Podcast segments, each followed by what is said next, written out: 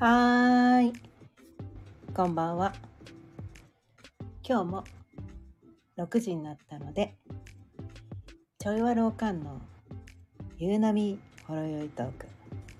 やっていきたいと思います。今日のテーマは病気や不調は体からのメッセージというテーマでお伝えしていきたいと思います。改めましてこんばんは。かよねです。毎日夕方6時からだいたい15分前後その日のテーマを決めて気づきのヒントをお伝えしています。ということでね今日またねあの、まあ、YouTube 見てくれてる人は気がついたかもしれないけど前の前前のねアイコンをね前のタイプに戻しました。背景も前の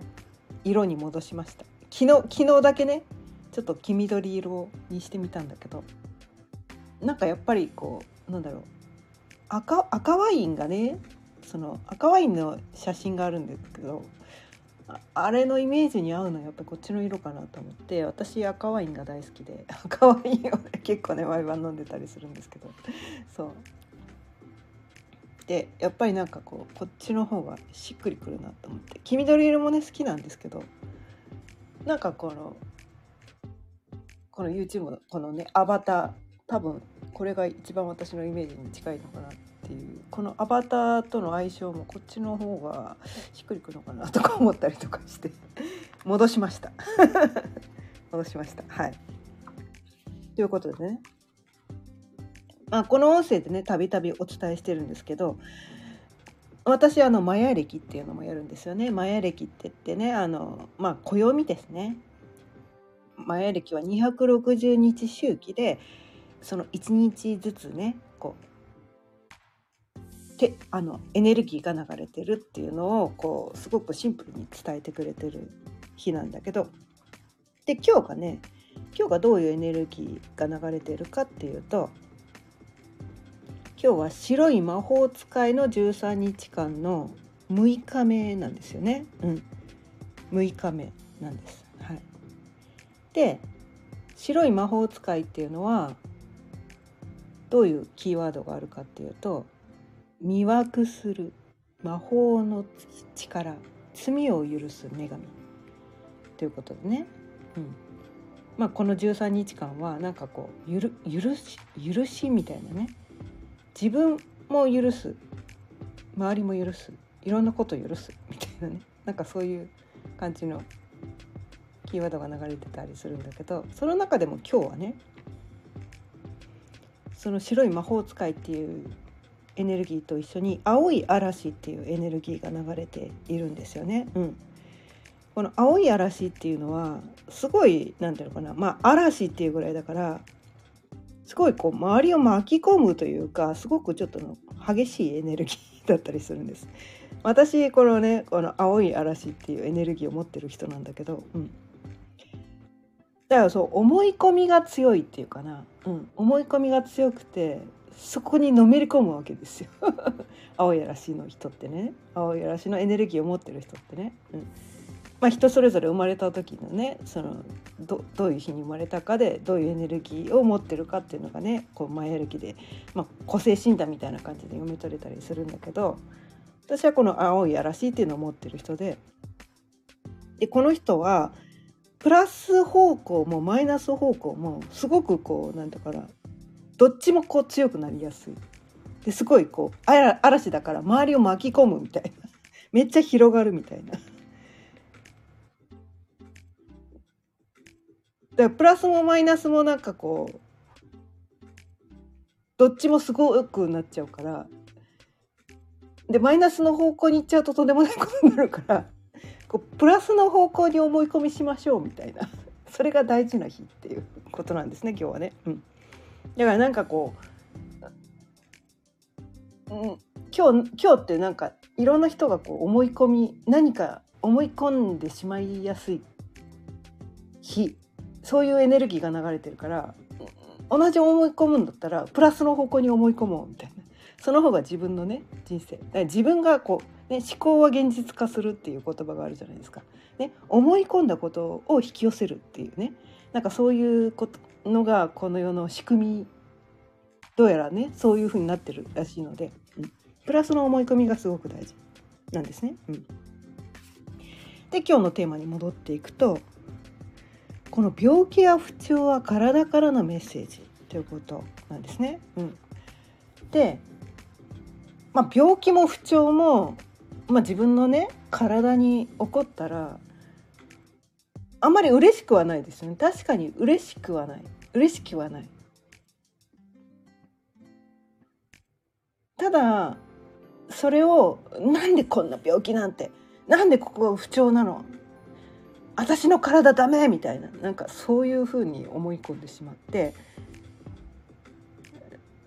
なんで私の体私のね思い通りに言うこと聞いてくれないの？みたいな。なんで今この不調になるの？みたいな。なんかそういうこう責めるみたいなね。自分の体を責めるみたいな。そういうマイナスの方向ですねそれってね。そっちやめましょうみたいな。そっちやめましょうみたいな。で病気や不調がなぜ起きるのかっていうそもそも私そもそも論が大好きな人なんですけど、ね、その起きた出来事よりもなぜその病気になったのかなぜその不調が起こってるのかっていうその根本原因っていうのがすごく気になる人なんですね私そもそもが、ね。だからそのなんていうかなあ頭が痛い。頭の痛み止めなきゃって言って頭痛薬を飲むっていう選択もまあそそれはそれでね緊急を要する場合は仕方がない場合もあるけれどもでもね毎回そればっかりやってるとその癖になっちゃうんですよね頭痛が癖になるとか。でその毎回その薬を飲んでその、ね、頭痛が癖になってる人が毎回薬を飲んで止めるそのあのまあごまかすっていう言い方が正しいんですよ薬でその根本原因を解決してないんですね薬を飲むっていうことは。根本原因を解決してないけどとりあえず今その痛みを止めたいからとりあえず飲むってとそのとりあえずっていうのが薬なんですよ。ね。でそれを毎回やってるとだんだんその薬がご,、まあ、ごまかしが効かなくなるっていうのかな。うん。最初はごまかされてたんだけどだんだんいやもうそんなもんじゃごまかされないよみたいなね体がねなってきてどんどんどんどんその強い薬どんどんどんどん強い薬強い薬強い薬って言ってどんどん強い薬を飲まなくちゃいけなくなるっていう話ででその限界があるわけですね。強い薬もあいつしか限界が来るんです、うん、もうどの薬を飲んでも効かない。どうすればいいんでしょうみたいなことになってくる。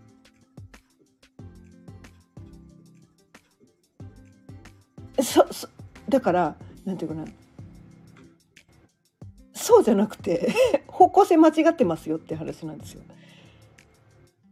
その痛みが生じる。病気になるってことは体がねあなた何か間違った生き方してますよみたいな。間違った生活習慣を送ってますよとか。なんか本来のあなたではありませんよっていうところを伝えてくれてるんですよ。それそういうメッセージを送ってくれる。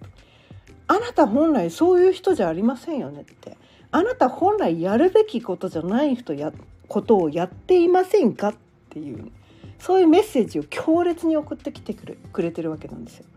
本来あなたがやるべきではないことをやっている場合に体が「それ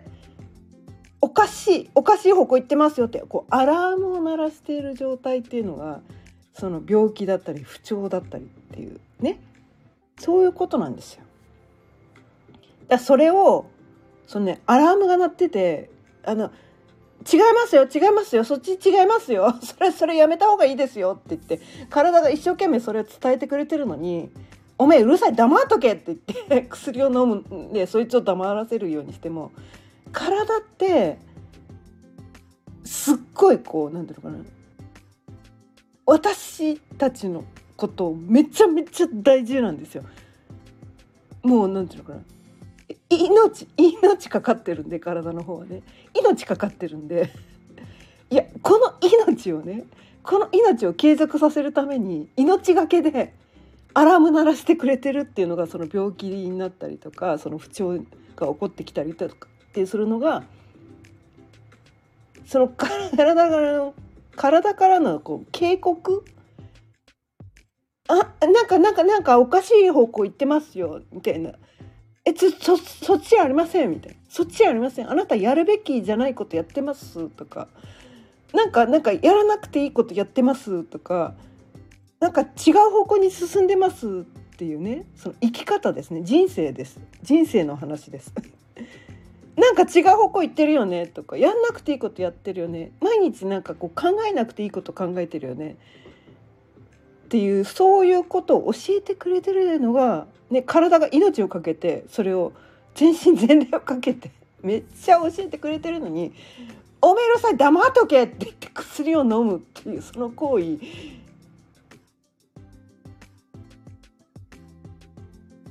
それ逆の立場になってみたらどう思います？良かれと思ってね絶対この人え絶対この人絶対違う方向進んでるからもうそれ絶対やめてた方がいいってって言って自分のねこのなんかこう命を懸けて守りたいぐらいのこの大切な人がそれをやってたとしたらめっちゃ言うじゃないですか。めっちゃ言うと思うんですよ我が子とかね親とかね、うん、パートナーとかね。もう本音でいやもう本当にお願いだからそれやめた方がいいってもう私はもう全身全霊をかけてあなたがそれをやったらもう命がなくなってしまうからあなたにいなくなられたら困るからだから私はこう力ずくでもあなたを止めてみせるそれをやってるっていうのがその、ね、自分自分のねこの病気とか不体体体調が、まあ、不調な状態それをやってくれてるのがそういうことなんですよ。わかります？ここれこれが分かるとこれが分かるとあ体ごめん。体ごめん。まじまじ今まであなたの声聞いてなかった。実はうすうす気づいてたんだけれどもね。病気とか不調になる前って必ず予兆があるはずなんですよ。予兆があるはずなんです。あれ？こうすっごくそれは微細な微細な兆候だったりするんですね。それをその体からのメッセージをこう無視すると病気になっちゃうんですね。まあ、病気とか不調になっちゃうんですよ。それを無視しないであなんか体が伝えてくれてるって言ってどういうことなのかなってちゃんとその体の声を聞いてあげるっていうことをやってあげる。それねあのね、まあ、優しいほど優しい人ほどそういうふうにしてなってしまうがちなんだけど自分のね体の声よりも周りの人の声とかなんなんかそういうのを聞いちゃって自分に無理をさせてしまう。ね。本当はそこれなこういうことやりたいわけじゃないんだけど私の生き方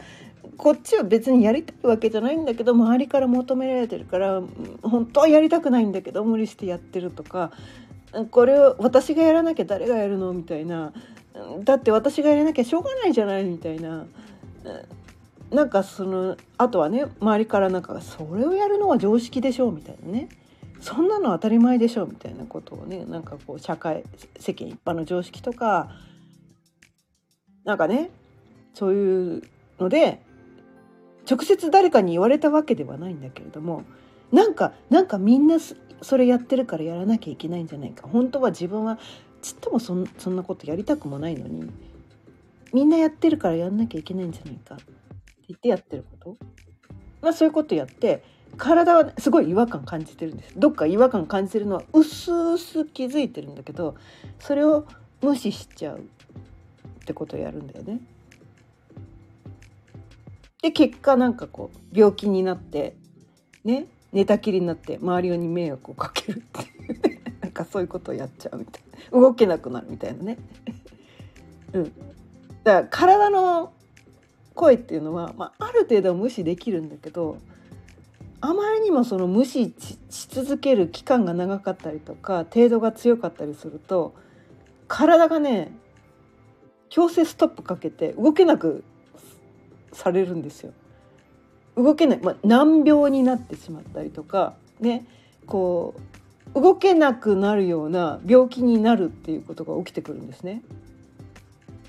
うん、あとはこうなんていうかな、まあ、不治の病みたいなこととかそれにかかってしまったら死んでしまうみたいなことまあ、世間一般でね言われてるような病気みたいなのになってしまうっていうことが起こってくるんですよ。でもそれは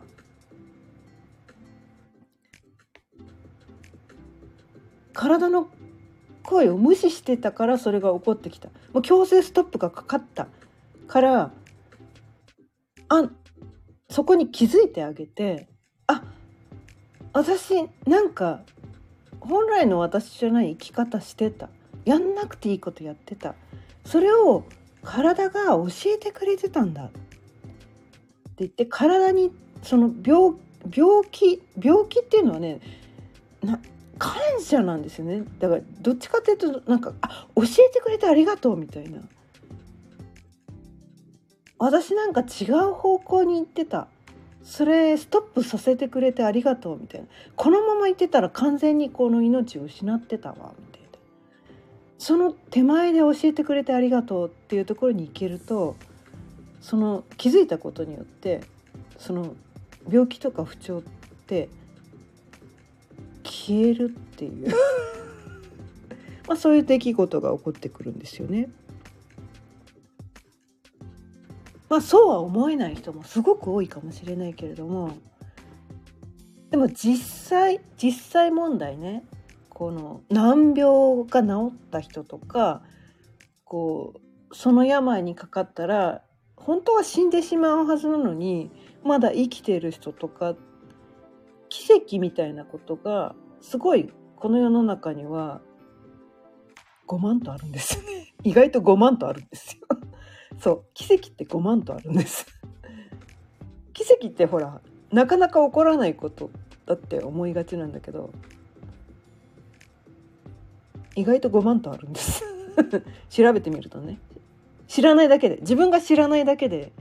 この世は奇跡にあふれてるんです。でそれは奇跡でも何でもなくてね。自分が本来生きるべき生き方をしてなかったね。やらなくていいことをやってたことで体がその病気になって「もうお前それやるな!」って言って強制ストップかけるみたいなね。不調とかね。動けなくさせるっていうことで体がもうもうそれ以上やったらもう死ぬから やめろって言って。こう、まあ、入院せざるを得ないような病気にさせられるとかね。ま中には交通事故に遭うとかね。なんかそういうこともあるかもしれないし。なんかいろんな出来事が起こってくるわけですよ。ね。まあ、体っていうか、まあ、宇宙がこう私たちを守るためにもうなんていうのかな。力を総動員して強制的にねその人の生き方をストップさせるんですそれ宇宙はね愛しかないんですよ。私たちが幸せになることしか宇宙は考えてなくてで私たちが幸せにならない方向に進んでるとその病気にさせたりとか不調にさせたりとかその周りがねこうまあ天災が起こったりとか、まあ、会社が倒産するとかなんか事故に遭うとかなんかこう一見こう不幸に見えるような出来事を起こしてくれるんです。それはなんかおかしな方向行ってるからそれを起こしてくれてもうそれ以上そそっちに行ったらもうマジやばいからお願いだから止まって止まれみたいな感じで強制ストップみたいな。それが起こってきてるだけなんですよ。だからそこに気づけばいいだけなんです。そこに気づいてあれ？この出来事が起こったってどういうことなの？全てはいい方にしか向かってないはずなのに自分に対してその悲劇的な出来事が起こったってどういうことなのってそれってなんか矛間違ってたんじゃねえの？みたいな。なんかやんなくていいことや無理してやってたんじゃないの？いなくていい場所に無理していたんじゃないの？みたいな。ちょっと無理無理がキーワードです。無理を手放す。無理を手放すと病気も不調も消えてきます。信じられない人も多いかもしれない。信じられない人も多いかもしれない。信じられない人も多いかもしれないけれども3回言いました3回言ったことっていうのは私が骨身に染みて思っていることなんですね。うん